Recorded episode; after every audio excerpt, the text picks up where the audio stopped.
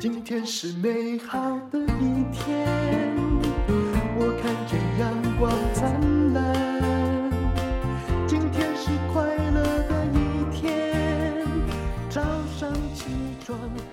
欢迎收听人生实用商学院。今天请到一个老朋友哇，我们上次见面应该是十年前以上了吧，对不对？对，好久以前。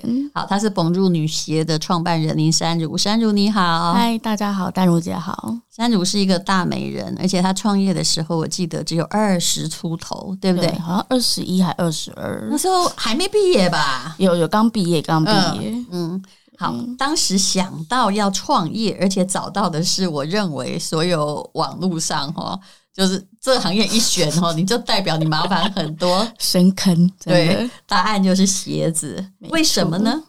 其实那时候我们开始会创业，是因为毕业那一年刚好是网拍兴起，嗯，然后我跟另外一位创办人志成，然后就是发现这是一个很好的机会，因为它完全改变了我们买东西的模式。就以前我们可能买东西要到。呃，特定的商场，然后花一些时间去比价去找。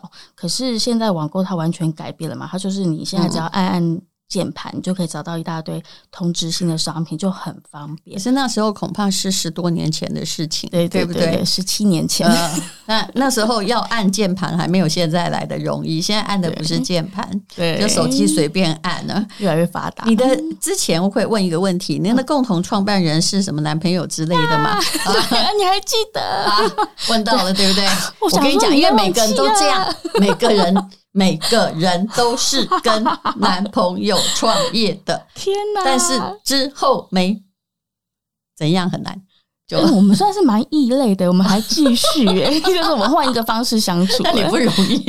就是我们两个都在修行，对，嗯，大部分都从《神雕侠侣》变成了落汤鸡，对不对？对，对，可是我们算是变成另外的一个方式啦。所以一刚开始创办就成功嘛？听说刚开始是男鞋是吗？没有没有，其实一开始是会选择做鞋子，是因为当时我们有一个亲戚是做男鞋，嗯，然后他要常常去。去大陆选采购材料，然后那时候我刚毕业嘛，然后就想说跟着去学看怎么看鞋。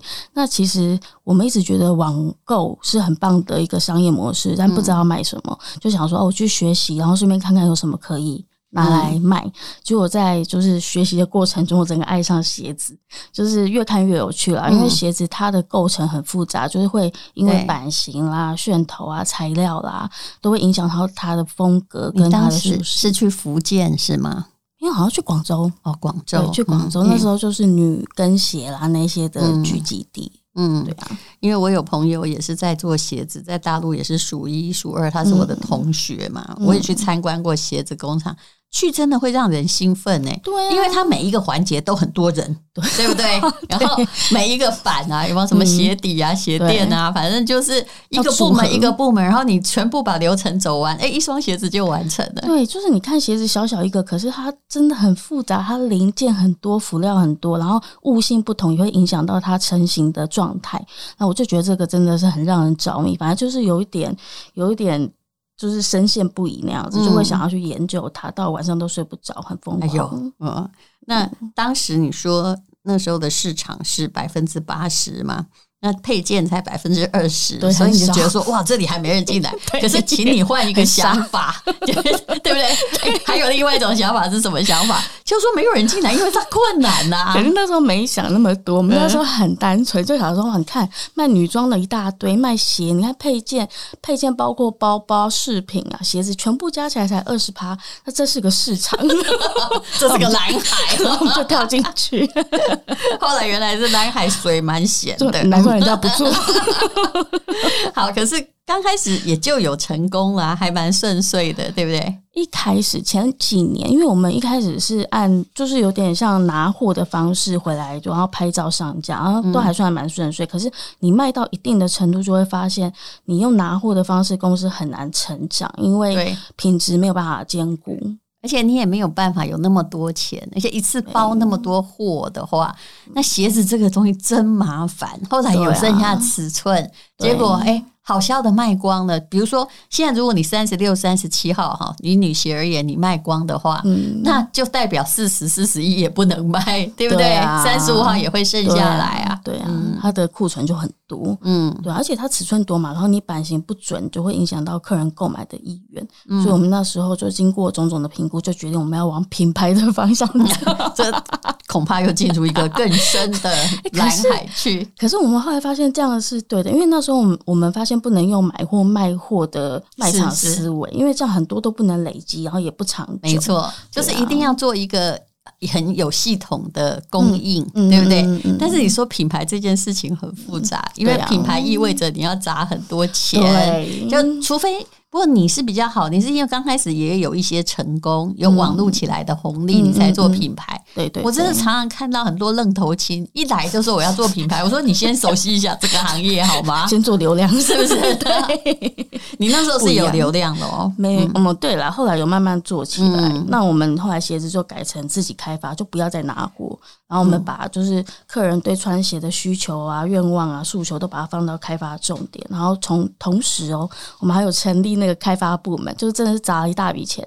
然后还找就是在鞋业有四十年经验的顾问，就是加入我们的团队一起把关这样子，然后就从源头把那些版型啊，然后品质都把它顾好。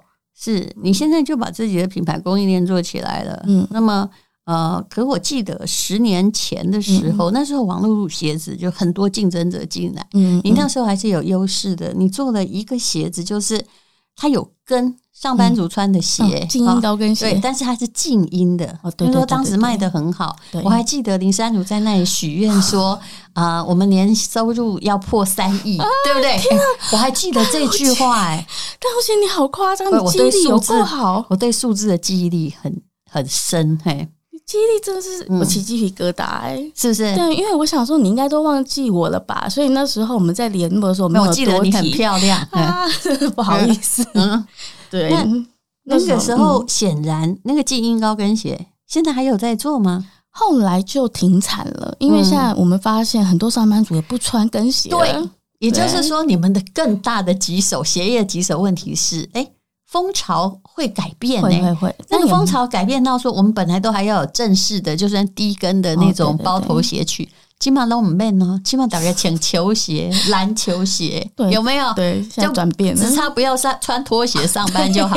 鞋 业面临的最大打击就是疫情的那几年，对，那几年很夸张，嗯、就是影响蛮大的啦。嗯，对啊，所以后来你们就哎、欸，不断的要转变方向，对不对？对啊，对啊，嗯。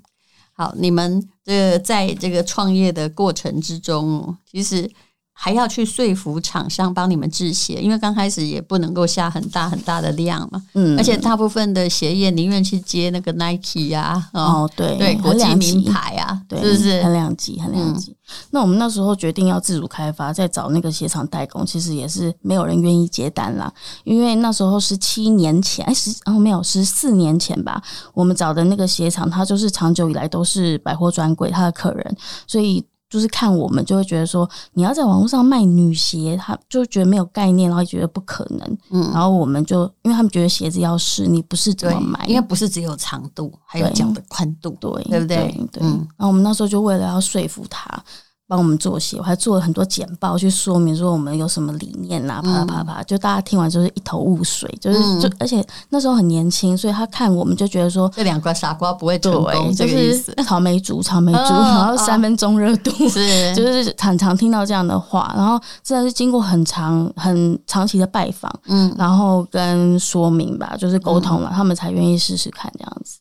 好，那么。对，那你就牵扯到一个问题，鞋子尺寸很多，每个人脚哈，除了长度，还有宽度，还有各式各样什么足弓高低呀、啊。嗯嗯嗯、那现在当然大家比较习惯呐，在网络上，如果今天我买某个品牌，以前穿怎样就是穿这样。其实，但是遇到别的牌子，我也还是要也很怀疑我会不会买对啊，因为每个就算是同样尺寸，也差很多啊。对啊，对啊。那怎么样做到不试穿，消费者就可以安心购买呢？对啊，大部分的客人都还是会希望说，真的要穿到鞋子才能安心购买，所以我们蛮早之前就开始，就是透过网页的介绍，然后从材质啊、版型啊，就是很详细的去分析这双鞋它的优点，包括它鞋垫到底多厚，然后它的材质是什么，它的皮革怎么来的，然后还有我们也请就是我们全公司的女性同事就当试穿大队，所以每一双鞋它都有一个自己专属很完整的试穿报告，就是比如说。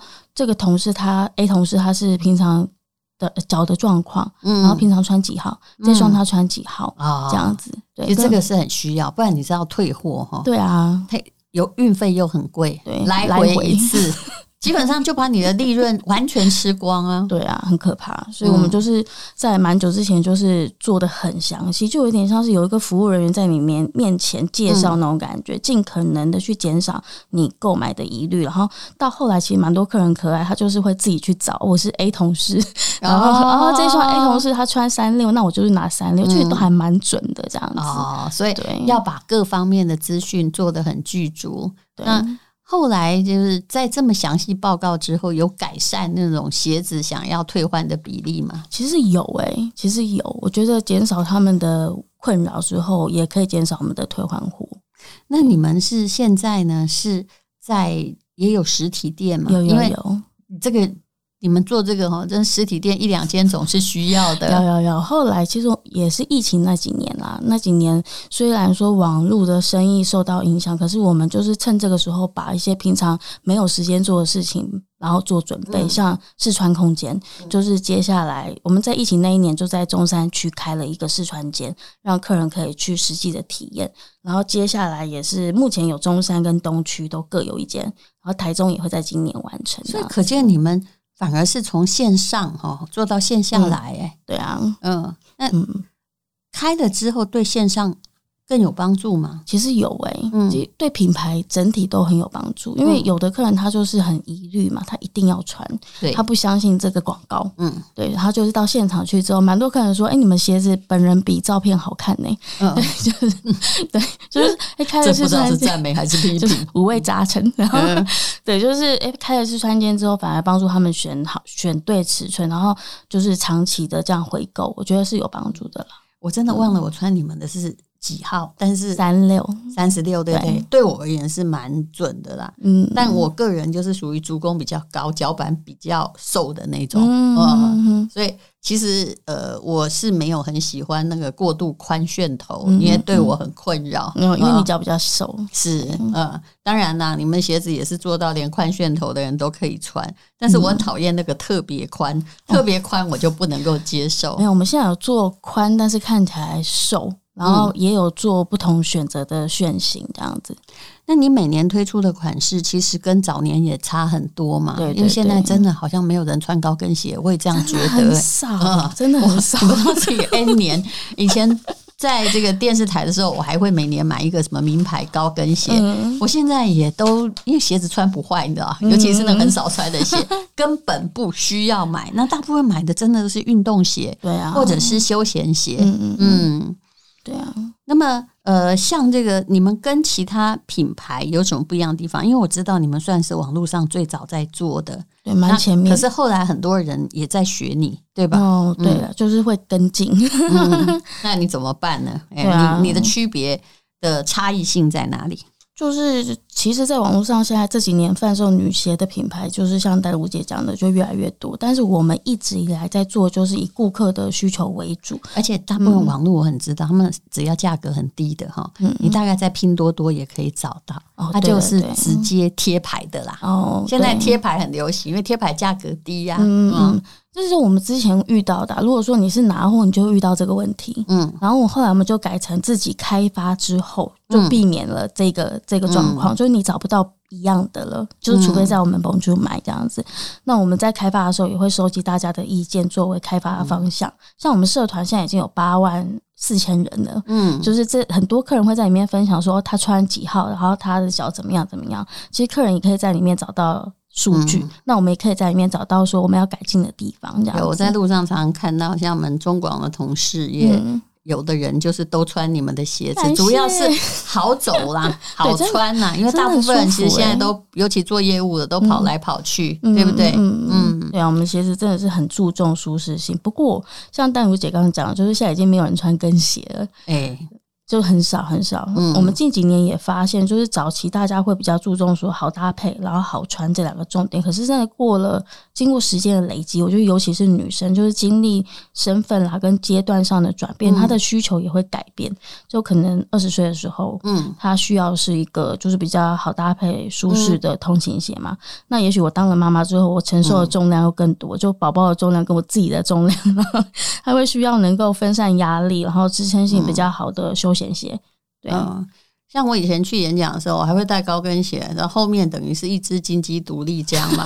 可是我现在都穿内增高就算了，啊、你知道吗？很方便、啊、很方便，就至少走上台、啊、走下台，至少不会跌倒。对，就是你也达到你增高的效果，还可以穿的舒服，就需求是会改变的，嗯，对不对？好，那所以呢，你的鞋子基本上我觉得都轻啊。还有呃，Bonjour 的好处是，我觉得它的底做的很防滑，对，它的底是特别好的，嗯，底比较讲究一点，呃、不会说突然就是这样就 good looking。还有哦，像如果是贴牌的鞋子，它会有个问题，它下面的那个底，我不是没买过，我有看有长得好漂亮，有没有？嗯，然后就去这个拼多多啊，或者是淘宝上面买，它的那个底呀、啊，过度的软，哦，对，因为。材质藏在里面，你看不到，是属于不好的底。嗯，那你们这个底都做得很扎实。对，就我们就是合作的鞋厂，也是都是帮品牌代工的，所以他们有一定的水准啦。那我们在要求上也会需要数据，然后需要它检测。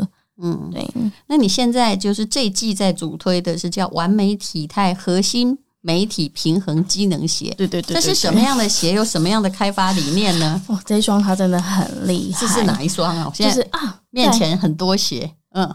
就是刚小编穿的那一双 哦，那我知道的，那个我也有。对，那一双就是它是我们最近卖的最好的，就是完美体态核心美体平衡。怎么？为什么鞋子跟完美体态有关？哦，它很大的关系，因为它是透过一个特殊的鞋底弧度来调整你的仪态，就让你穿上去之后，你整个重心会回正到身体的核心，嗯，然后让你养成抬头挺胸走路的好习惯，而且是自然而然的。嗯，那其实我们只要体态好，姿势正确，看起来就很减龄。就有点像运动的原理，就是有运动的人跟没运动的人一看就知道，因为体态差很多。对，那如果你没有时间运动，你要透过正确的走路姿势，让自己维持一个良好的体态，那看起来就比较年轻。对，然后另外一点就是你走路的力量用对，你就比较不会驼背啦，或是。屈膝，膝盖没有力气，那你姿势不要歪斜的话，就可以避免慢性疲劳。因为姿势歪斜会去影响到我们的代谢，其实好处很多。然后它的外形就很像一般的运动鞋，就比较好搭这样子。嗯，对。好，所以呢，哈，现在的东西，我相信，嗯，商家也发现了，为什么人家那么芸芸众生要来挑上你？就你还有某种功能 哦，对，你要有某种功能。然后跟别人不一样，对，我们要发现大家的需求啦。嗯，对啊。好，创业了这么多年，你有没有曾经哦？因为鞋子毕竟是一个比较难的行业，它就是呃，无论如何哈，什么行业可能没有存货，你们一定会有啊。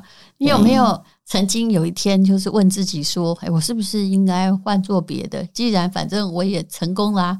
我是换做别的比较好，但是我看你一直留下来在鞋子这个行业上奋斗。可是说成功，我们真的不觉得自己是成功嘞，可能就是因为不觉得成功了，所以还一直在吧。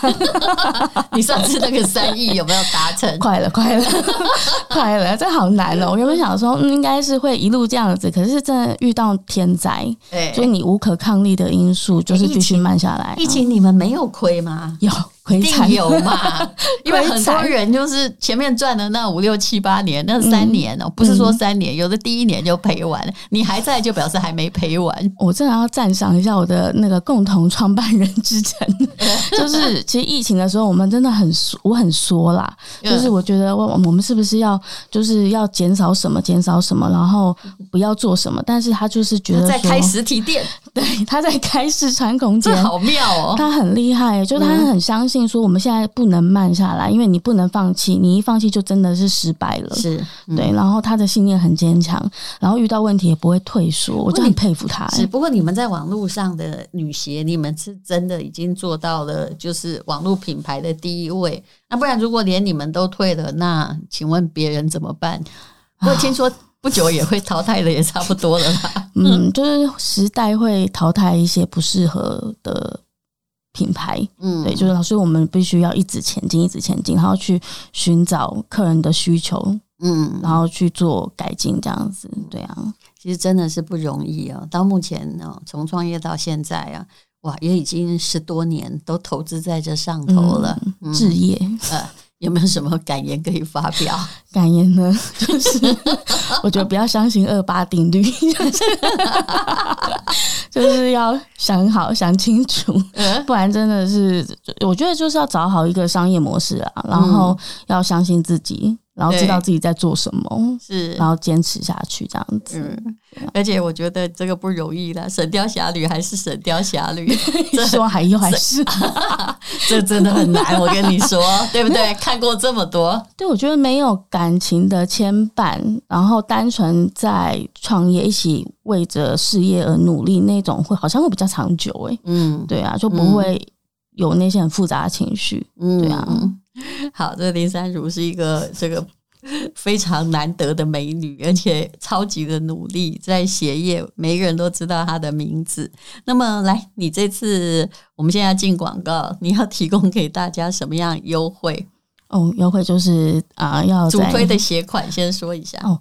主推的就是刚刚大家看不到刚刚的那个媒体平衡鞋嘛，就是那双鞋现在评价真的非常好。因为一开始我们在开发的时候，就是像刚刚说的，就我们发现说女生她在。经过身份的转变，需求也会改变。像我自己也是到四十岁之后，就是体力、啊、都四十，对，我快要了，我今年三九了，吓死人！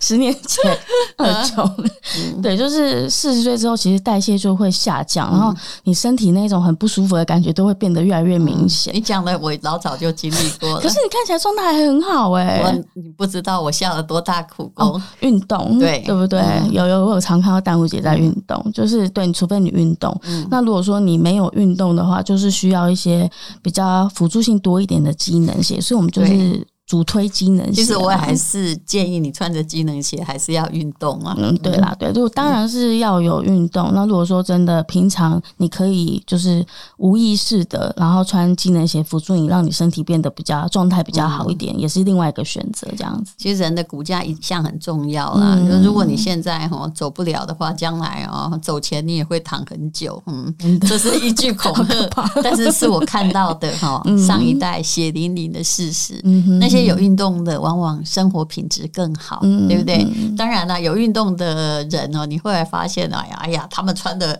鞋子都已经有球鞋功能了。其实你们东西也都有球鞋功能。对我也是穿了你们那个平衡鞋啊，跑来跑去，我也跑得很好，一样快。太好，太好，好。那么就请看资讯栏的连接，林珊如会提供特别的优惠。嗯、谢谢，谢谢，谢谢淡如姐。可以今天又可以。